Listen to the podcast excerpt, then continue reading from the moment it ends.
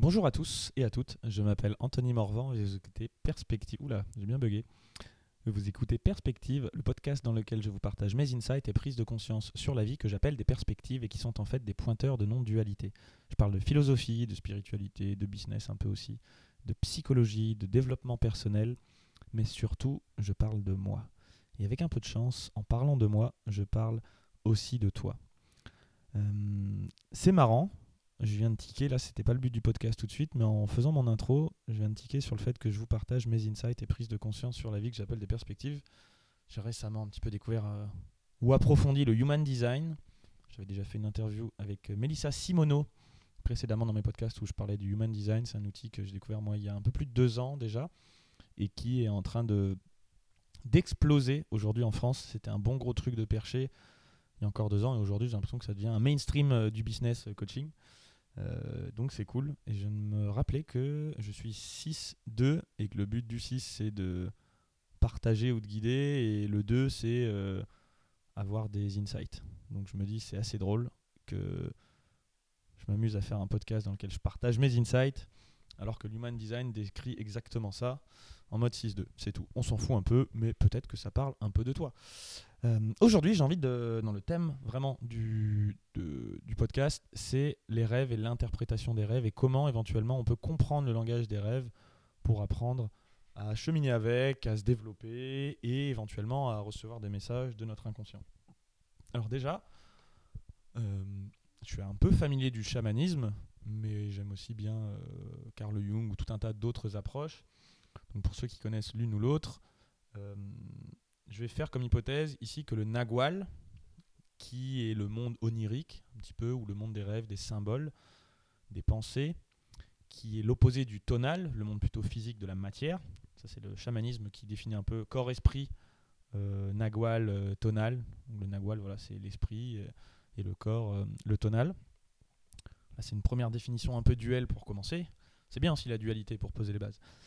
Et c'est ce que Jung nomme, lui, dans un vocabulaire peut-être un peu plus euh, euh, occidental, le l'inconscient collectif.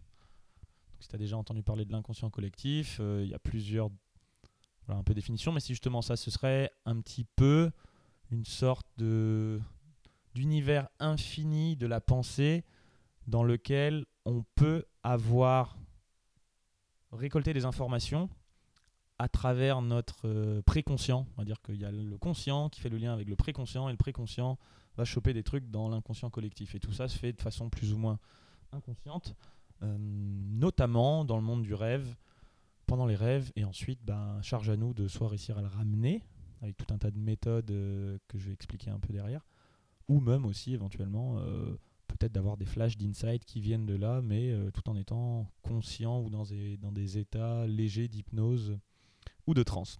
Donc le Nagual, c'est l'inconscient collectif de Jung. Le Nagual, c'est vraiment le monde des visions en chamanisme. Dans la transe, c'est là où on va avoir voilà, vraiment ces visions qui peuvent être très visuelles ou juste des sons ou des synesthésies, des mélanges de sons et d'images à la fois. Et, euh, et ayant posé cette base, on peut dire que c'est aussi le monde des symboles, avant tout. Qu'en fait, une image, à un certain niveau, c'est un symbole. Tout comme en fait un langage, c'est un symbole qui est utilisé, mais qui est quand même un, peu restreint. C'est un peu comme vouloir coder euh, en 0 et 1 quelque chose d'autre, ou une image avec des pixels. Mais derrière ça, ça permet d'avoir quand même quelque chose de beaucoup plus grand avec des symboles illimités. Et un symbole, c'est pas forcément euh, une croix, un arbre, un rond, euh, un carré. Non, un symbole, ça peut être aussi une métaphore. Justement, un rêve en entier, c'est un symbole, euh, c'est une métaphore symbolique avec plein de petits symboles dedans. Et ce qui est génial, c'est que quand on est dans le rêve ou dans le nagual, on ne, ou en transe ou autre, euh, on ne, il n'y a plus le filtre du conscient qui se dit tiens ça c'est bien, ça c'est pas bien, où il y a moins de, de préconception de ce qui devrait être. Et en fait, on peut dire qu'on a accès à notre inconscient, qui peut être collectif, ou à ce monde infini. Et donc euh, l'infini, c'est grand. Hein, c'est tu peux essayer de conceptualiser l'infini, et puis bah, t'en rajoutes encore, et puis encore, et encore, et quand t'en as marre, tu, dis Ah oui, ok, c'est grand comme ça, quoi. Et en fait, on y a accès quand on rêve. Et on peut se dire aussi que la nature étant tellement, enfin la vie étant tellement bien faite que les symboles qui nous apparaissent dans les rêves et dont on va se souvenir sont peut-être les symboles justes pour nous expliquer quelque chose. Alors comment on fait pour les décrypter? Bah, Parfois, il y, a certaines personnes, il y a des rêves qui sont assez clairs, directs. Euh, si tu penses à quelqu'un, un ami à toi par exemple, et euh, quelqu'un, tu, tu, vois, tu le visualises aller chez toi et puis te voler un objet physique, ça peut être que c'est une énergie toxique ou que cette personne te prend de l'énergie ou au contraire, tu as vraiment volé de l'argent ou un ami ou voilà, ce genre de choses par exemple. Mais il y en a d'autres qui peuvent être beaucoup plus compliquées. Tu peux te retrouver tout seul sur une montagne et puis d'un coup voir un aigle passer et euh, voir apparaître un micro. Et là, tu, puis tu te réveilles, et puis qu'est-ce que j'en fais? Je suis dans une montagne, il y a un aigle et il y a un micro en plein milieu de la montagne. Donc là, on peut commencer à se poser la question, euh, d'accord, c'est bien, j'ai compris, je m'en rappelle, donc il y a des techniques pour se rappeler des rêves. Je l'ai fait pendant un an, moi, dans le but de faire des rêves éveillés. C'est-à-dire c'est des rêves conscients, quoi, où pendant ton rêve, tu maîtrises un peu le rêve. Bon, c'est encore un autre sujet. Euh, c'est intéressant d'ailleurs en termes de niveau de contrôle. Pourquoi vouloir contrôler des rêves alors que tout se passe déjà très bien et que ton rêve, euh, c'est exactement ce qui doit émerger naturellement? Ça te rappelle un peu des métaphores de l'ego et de la vie, tout ça Non? Bon.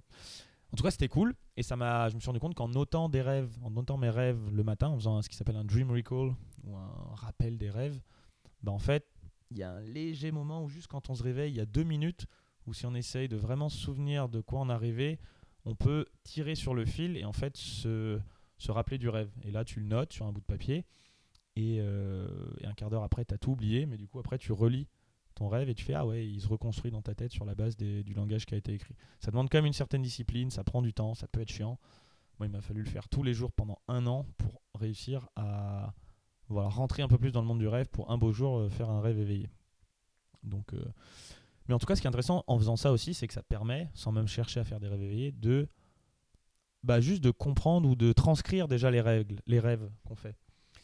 Et ensuite, comment les interpréter? Bah, Soit il y a la compréhension intuitive, il y a quelque chose qui te sonne direct, soit justement, tu peux aller derrière chercher quelles sont les, les significations des différents symboles qui reviennent, parce que l'inconscient, il est aussi assez bien fait quand même. En général, il y a des trucs qui reviennent, il y a des choses dans notre histoire personnelle qui reviennent, il y a des symboles de l'inconscient collectif qui veulent euh, plus ou moins dire la même chose pour tout le monde. J'ai plus envie de dire plus que moins d'ailleurs, mais dans le fond, j'en sais rien, donc euh, je nuance quand même un peu.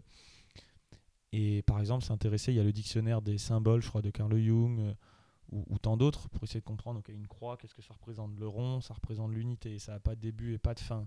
Le triangle, ça représente l'énergie, le focus. Bon, par exemple, euh, une montagne, ça représente peut-être une difficulté, mais en même temps un point de vue supérieur ensuite. Un micro, ça peut être une façon de, canaliser quelque chose ou, de l'exprimer pour se comprendre. Un aigle, ça peut être la liberté et en même temps la vitesse, le pouvoir de, voyager loin, la vision très élevé et du coup un côté euh, point de vue global qui, qui, se, qui peut en même temps rentrer dans les détails mais qui aussi est capable de, de voir le point de vue plus global que, que ce qui se passe maintenant pour le petit personnage. Et ensuite, au fur et à mesure, j'ai assez bonne foi que si on se lance dans ce chemin, on peut aussi se faire aider, évidemment, faire des cours là-dessus, ou, faire du yoga du rêve, aller voir des gens qui, qui peuvent nous aider à l'interpréter. Il y a des, des, thérapeutes qui sont euh, spécialisé là-dedans. Mais je pense que c'est quelque chose qui est quand même intéressant. Et moi, personnellement, si je me fais pas l'effort de faire le Dream Recall, le matin, je me rappelle d'un rêve ou deux par mois maximum. Je sais que j'ai des amis, sans faire d'effort, tous les jours, ils se rappellent de leurs rêves. Oh, qu'est-ce que je les envie. Et à un niveau, je me dis, bah, peut-être que peut-être qu'en fait, euh, je sais pas, soit j'en fais pas, euh, soit j'ai pas de message à recevoir, soit je suis tout nul je suis tout pas éveillé spirituellement, je suis un zéro. bon, c'est une petite blague qui tombe à l'eau là, mais tu vois l'idée, quelque part ça me fascine quand même un peu. Je me dis, ah, ce serait chouette de vraiment me rappeler de mes rêves parce que c'est un peu une autre vie, des messages euh, qu'on peut recevoir et des choses qui nous aident. Je fais confiance aussi à mon inconscient de me dire, il m'envoie les rêves qu'il doit m'envoyer. S'il renvoie rien, c'est peut-être parce que je passe déjà un peu trop de temps dans ma journée à rêver ou que je vis un peu trop comme dans un rêve et, et qu'il faudrait déjà que je sois plus conscient au quotidien et plus dans l'instant présent pour savourer cette réalité ici dans le tonal euh, avant d'apprécier, euh, avant de découvrir plus les rêves. Euh, peu importe. Mais je trouve ça intéressant, l'idée de se dire qu'en fait, le rêve, c'est jamais qu'une porte d'entrée avec une histoire qui nous est racontée dans le champ infini des possibles. Et que cette histoire, un peu comme le reste, à un niveau, hein, si on en est là et que ça a du sens pour nous, peut-être que tu dis, bon, c'est complètement perché, en fait, un rêve, c'est juste un rêve. Mais euh, tout comme on pourrait se dire, bah, une poubelle, c'est juste une poubelle. Ouais, mais pourquoi elle est là, ici, maintenant, devant toi, prête à accueillir ta peau de banane? C'est quand même magique dans l'instant présent. Une poubelle qui, n'attend que toi pour mettre une peau de banane dedans. Elle aurait pu être à tous les endroits du monde. Elle aurait pu ne pas être aussi, mais elle est là, juste devant toi, quand on a besoin. Alors oui, c'est le hasard. Oui, c'est parce qu'il y a des gens qui l'ont mis là, mais hmm, dans le fond, on ne sait pas. On ne sait pas trop pourquoi elle est là. Et les rêves, je me dis que c'est un peu pareil. De plus en plus, plus je m'ouvre à ça, plus je me dis, ouais, non, en fait, chaque message qui va m'être envoyé peut avoir un sens, sans trop s'y attacher non plus.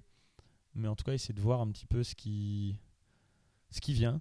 Et du coup, dans les prochains jours, euh, prochaines semaines, je m'engage, euh, moi, à, travailler un peu plus sur les rêves, ne serait-ce que simplement essayer de les retranscrire pour voir un petit peu ce qui se passe, parce que je me rends compte aussi, et je discutais avec une amie hier, qui me disait qu'elle a, euh, qu'elle a noté ses rêves pendant longtemps et qu'elle s'est rendu compte que des années après, certains événements qu'elle vivait étaient en fait des rêves prémonitoires euh, qu'elle avait fait euh, des années avant et qui, se réalisaient. Elle pouvait revenir dans ses carnets pour relire et se rendre compte à quel point, à, un certain niveau de détail près, c'était exactement un rêve qu'elle avait déjà fait avant. Je trouve ça assez fascinant. À un niveau, ça me fait peur aussi. Je me dis que si c'est le genre d'expérience que je vis, je me dirais encore, oh merde, je sais encore plus, euh, encore moins comment tout ceci fonctionne. Cette magie qu'est la vie, et je sens que ça me ferait même un peu peur. Mais il y a une autre partie qui a envie d'expérimenter ça pour continuer à lâcher prise sur, euh, sur un peu ce que je pense savoir ou sur toutes les certitudes ou croyances euh, sur ce qu'est la vie pour pouvoir un peu plus laisser émerger un non-savoir et une gratitude de, de ce qui est. Mais bon, comme d'hab, dans le fond, j'en sais rien. Merci d'avoir écouté ce podcast en entier. Si il vous a plu, je vous invite à le partager à quelqu'un que vous aimez bien. Euh, voilà. Ou si vous l'aimez pas, vous pouvez le partager aussi, mais dans le fond, euh, il va peut-être pas comprendre pourquoi vous lui partagez. Du coup, surtout si je dis à la fin, de celui-ci, que vous l'aimez ou pas. Ne pas prendre le risque pour celui-ci. Les autres, tu peux le partager à quelqu'un que tu n'aimes pas, mais celui-ci, c'est risqué. Et à m'encourager en me laissant 5 étoiles et un témoignage sur iTunes Podcast. Je sais que c'est relou quand je demande ça, mais c'est tellement important pour réussir à faire passer mes idées un peu farfelues. Et dans le fond, c'est pas non plus si grave que ça. L'important pour moi, c'était déjà de les partager ici. Et même si on n'est que 50, que vous êtes que 50 à écouter ce podcast, et eh ben vous êtes les 50 personnes justes qui aviez besoin de l'entendre. Et moi, j'avais juste besoin de le dire. Des bisous.